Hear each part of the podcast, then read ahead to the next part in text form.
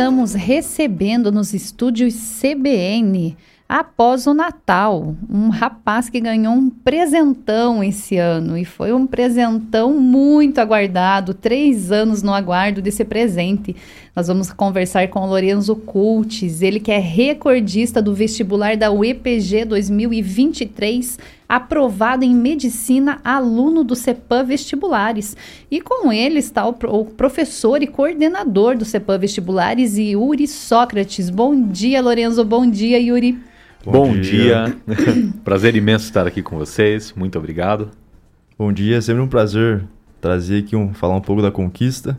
Vamos conversar aqui certinho. É isso aí, Lorenzo. Começamos dando os parabéns, porque não é fácil, né? Passar em medicina é um concurso muito concorrido e diante da tua história. Então, Lorenzo, conta um pouquinho para nós quando que você entrou na, na no CEPAM é, que ano foi e como que foi essa tua trajetória? Então, eu entrei no CEPAM em 2021. Eu não sou de Ponta Grossa, eu vim de Jaguaraíva. E desde que eu entrei no começo do ensino médio, eu tomei gosto pela medicina. Falei que eu decidi para mim que eu queria. Então, eu fui pro CEPAM em 21. Fiz o primeiro vestibular, vi que era um pouco complicado, o vestibular de medicina. Daí eu fui continuar, fiquei até 2022, fiz 23. E agora em 2023, com tomei mais a sério o estudo e deu certo. Consegui o, a aprovação no vestibular. Quantas horas de estudo? O que é esse tomar mais a sério? Então, em 2022 eu já mantinha uma rotina séria de estudos, mas eu acho que faltava um pouco de constância. Então esse ano eu já, assim, consegui manter todo santo dia 6 horas, 6 horas e meia de estudos, de segunda a sexta. Sábado e domingo normalmente era um pouco diferente, como eu encarava, mas a princípio era isso, seis horas e meia de, de estudo de segunda a sexta. E por que, que você nunca desistiu? Assim, eu acho que tá pela questão do sonho mesmo, pela vontade. Eu sabia que eu, que eu ia conseguir uma hora ou outra, não era uma questão de possibilidade, era só de tempo. Então, e assim, com a estrutura do CPA eu sabia que uma hora ou outra ia dar certo, só dependia de mim, do esforço. Então eu não, nunca desisti, sempre continuei. E na família tem médicos? Não. Vou ser o primeiro, espero. Que bom! Professor, o senhor que acompanhou ele e vem acompanhando toda essa trajetória, o que, que é possível destacar, professor? Porque a gente sabe que é muito difícil, né? Não só passar em medicina, mas em todos os cursos, na verdade. É difícil. O aluno estuda, ele se prepara, no, no dia chega o nervosismo, né? Não tem como não chegar o nervosismo, vem cobrança da família. Mas a gente pode tomar o caso do Lorenzo aí como um bom exemplo. O que, que o senhor observa na trajetória do Lorenzo? Então, até agora que eu vou estar contando aqui também para o Lorenzo, que é que nós, como equipe, falávamos dele antes até do resultado, e recentemente conversando com, com meus amigos, meus colegas de trabalho, falávamos do Lorenzo, da trajetória dele, que a gente estava falando assim, olha, ele é fortíssimo candidato a passar. E o que, que a gente sempre lembrava dele?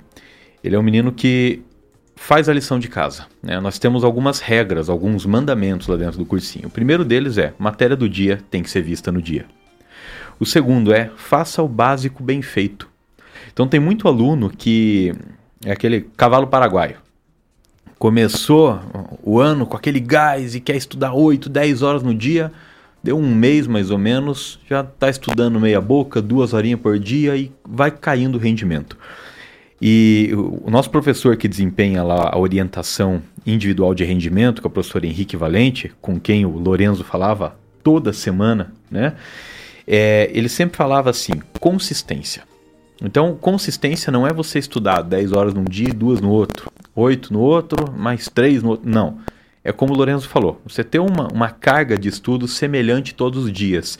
E, inclusive, ainda que ele consiga pontuar que ele estudava ali seis horas, seis horas e meia por dia, além das aulas que ele assistia, é, não se trata necessariamente do tempo, né? mas da qualidade do estudo. Então não se trata nem de colocar um, um, um cronômetro ali cuidando de quantas horas o aluno está estudando. Não, é, é, a qualidade.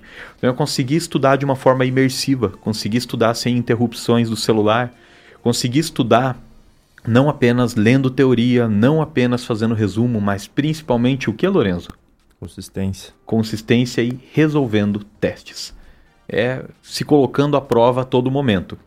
Então, assim, quando começamos a conversar com um aluno que queira, especialmente esses cursos mais competitivos, como medicina, É, nós jogamos real desde o início, falamos assim, olha, costumeiramente é dois, dois anos e meio de cursinho para o aluno passar em medicina, não é pelo vestibular. É, e, e, quando apresentamos isso, não é nunca desmerecendo a capacidade do aluno de passar no primeiro vestibular. Não, o aluno tem essa capacidade.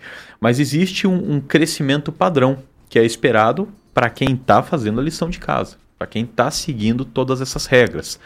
Então, é, é, com o passar do tempo, torna-se extremamente desafiador manter a rotina. Correto, Lourenço? Super correto, isso aí. Acho que, inclusive, no começo do ano, nas minhas primeiras conversas com o professor Henrique, eu lembro que eu estava nessa linha, de querer estudar muito, eu estava estudando até 11 horas da noite, e o professor já chamou a minha atenção, falou assim, vamos diminuir, vamos melhorar a qualidade, porque se você manter nessa quantidade, você não vai aguentar até o fim do ano. Então, ali por julho, junho, eu já regulei, já estudei um pouco menos, mas eu melhorei muito a qualidade. Eu acho que isso foi decisivo para que eu lá, não me perdesse ali por setembro, outubro, perto do vestibular. Consegui melhorar a rotina, manter uma rotina boa, não era tão exaustiva. Obviamente, tinha um cansaço no fim do dia, mas isso é, é comum, né? Vem junto com, com o estudo. Mas, assim, a qualidade eu acho que é extremamente necessário, mais do que a quantidade.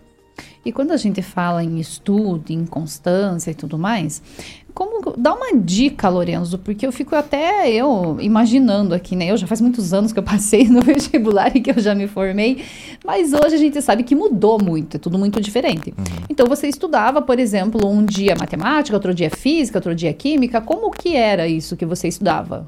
Então, como o professor já já falou, a matéria do dia era sempre, eu sempre conseguia vencer ela. Obviamente, se eu tivesse alguma fraqueza, algo que estava me tirando nota, eu dava um carinho a mais, sei lá, no sábado, no domingo. Mas eu sempre buscava vencer a matéria do dia, sabe? Eu dava uma encarada em teoria, um pouquinho, só para relembrar, e depois resolvia exercício. Mas o meu foco era sempre vencer a matéria do dia. E você recebia todo o apoio dos professores nesse estudo, nas dúvidas que você tinha? Apoio total. Tudo que eu precisava, nunca me faltou nada, material, dúvida. Assim, a gente tinha os horários certos para tirar dúvida, mas se eu encontrasse qualquer professor saindo da aula, sei lá, qualquer situação, se eu perguntasse alguma coisa, a dúvida era sanada. Nunca, assim, toda a estrutura que eu precisava eu sempre tive. E isso é bastante válido também. Super válido.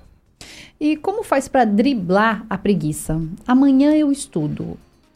Olha, assim, para mim foi algo complicado no a primeiro momento.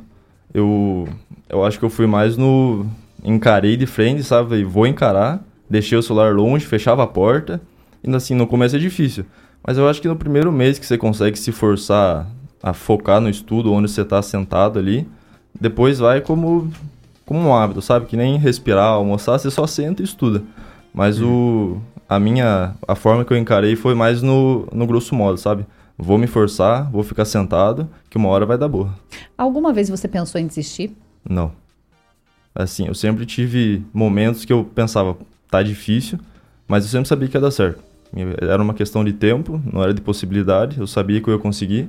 Teve momentos difíceis, mas nunca pensei em desistir. E em relação ao apoio da família? Total, sempre tive. Meu pai sempre me apoiou, minha mãe, minha irmã. Assim, momentos que eu poderia passar um tempo com a família, às vezes eu abdicava para estudar, sempre era apoiado. Então, quanto ao apoio da família, nunca faltou. E agora um alívio. Um alívio imenso, gigantesco. As melhores férias que eu já vou ter. e férias curtas, né? Porque logo começa é. e aí a carga é maior ainda, a é. responsabilidade. É. Agora vem a outra responsabilidade. Pois é. É, mas é uma responsabilidade, assim, que eu busquei. Então, pelo menos é uma responsabilidade boa, sabe? Uma responsabilidade que eu, que eu sempre quis. Mas o alívio nem, nem fala. Aproveitar esse um mêsinho aí e entrar com tudo na faculdade.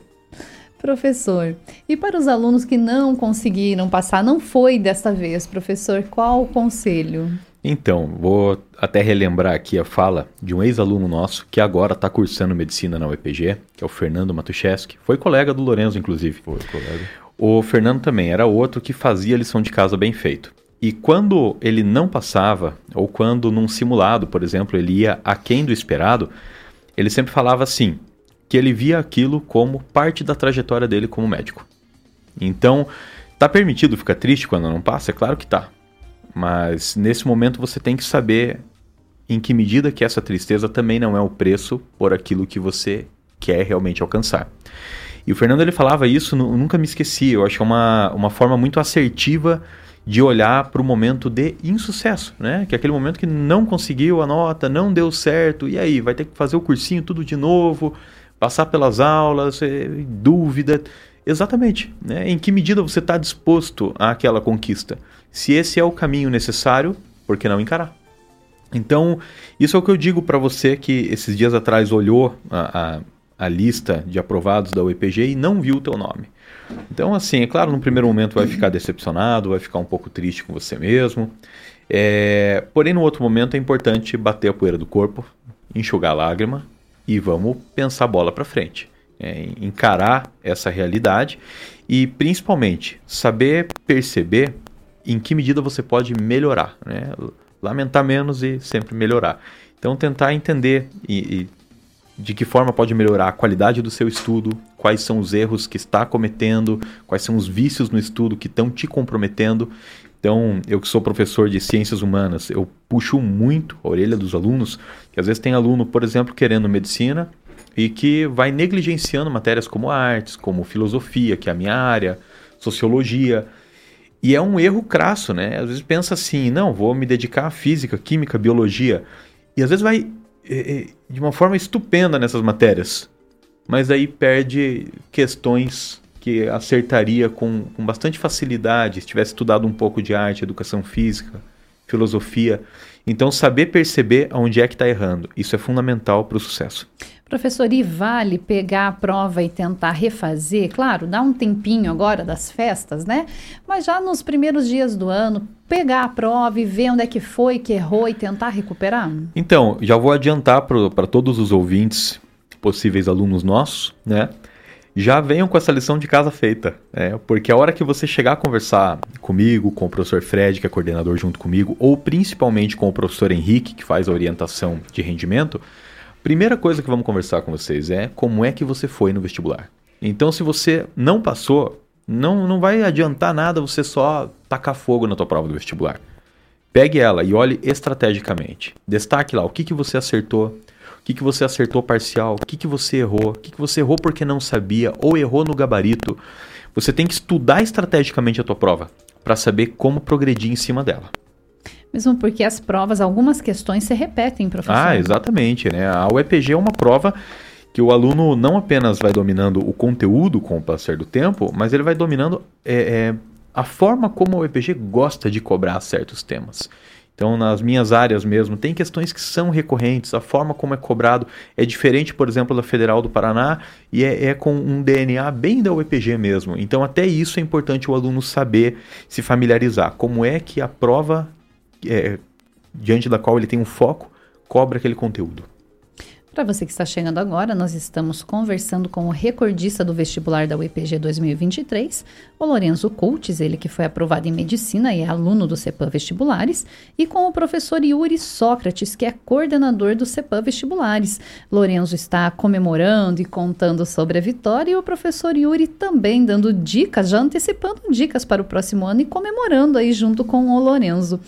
Lorenzo, e um, o que, que você diria para quem vai iniciar agora os estudos? Acho que o principal é, assim, deixar bem claro qual é o objetivo, se, seja medicina, seja direito, seja odonto, qual for o curso. Eu acho que o principal é você saber o que você tem que fazer e fazer bem feito. Porque se você coloca um objetivo, você tem que, assim, manter a trajetória até ele de maneira constante. Então, assim, obviamente, vai com cuidado, vê como é que funciona tudo certinho mas sempre buscar o esforço máximo, porque assim não tem erro. E você ficava muito, muito ansioso nas provas? Assim, eu sempre fui muito tranquilo para fazer prova. Obviamente, para o IPG tinha uma ansiedade a mais, né? Porque sempre foi meu objetivo. Mas em questão de ansiedade, de tirar meu, meu foco, meu, meu rendimento, eu acho que nunca foi um problema tão grande. Obviamente, eu acho que o cuidado, a ansiedade, ela faz parte. Ela tá ali para te regrar, para você não, sei com, com cuidado a mais, mas nunca foi um problema muito, assim, que me tirou muita nota, muito... Sim, foi algo que eu sempre consegui resolver bem. E você chegou a fazer o vestibular em outras cidades? Eu fiz o vestibular da Federal, que teve agora em outubro, e fiz o Enem. O Enem eu fiz aqui em Ponta Grossa mesmo. Foi só esses. Até porque a UEPG sempre foi meu foco.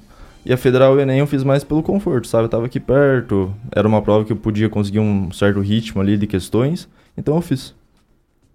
Professor, e aí uma mensagem então para quem vai ser aluno ano que vem, esperamos aluno CEPAM ano que vem. Maravilha, então para você, aluno, futuro aluno CEPAM, estará conosco, seja no terceirão ou fazendo um extensivo, vai continuar essa trajetória buscando o vestibular.